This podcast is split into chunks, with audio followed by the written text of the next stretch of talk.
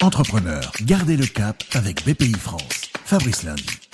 Gardez le cap, c'est essentiel. Comment faites-vous pour préparer l'après-coronavirus? Vous nous le racontez chaque jour. Nous sommes en Normandie aujourd'hui où nous attend Christine Rioux, la vice-présidente de Rioux Glass, une entreprise familiale dont le siège social est à Honfleur dans le Calvados et qui fabrique depuis 40 ans du verre destiné aux façades d'immeubles, aux fenêtres, aux baies vitrées.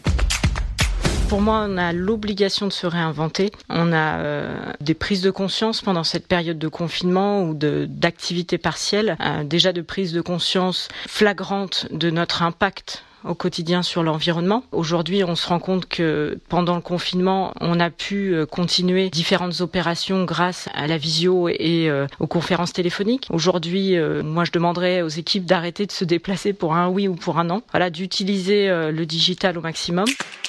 En impact produit, aujourd'hui, on avait lancé sur le marché un clavier antibactérie qui aujourd'hui prend tout son sens. Euh, c'est un clavier en verre qu'on destinait euh, essentiellement au domaine du médical et de la machine outil. Et euh, aujourd'hui, voilà, il prend tout son sens dans toutes sortes de métiers. On a accéléré l'industrialisation, oui.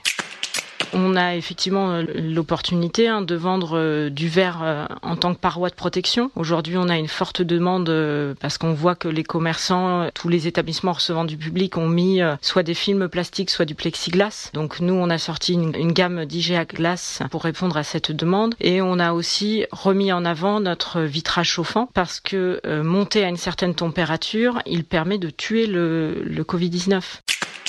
Si on parle produit, ça nous permet effectivement de créer ou de pousser de nouveaux produits. Après, euh, en tant que chef d'entreprise et, l'impact économique quand même de l'arrêt de la chaîne de valeur, euh, ça génère quand même quelques nuits blanches.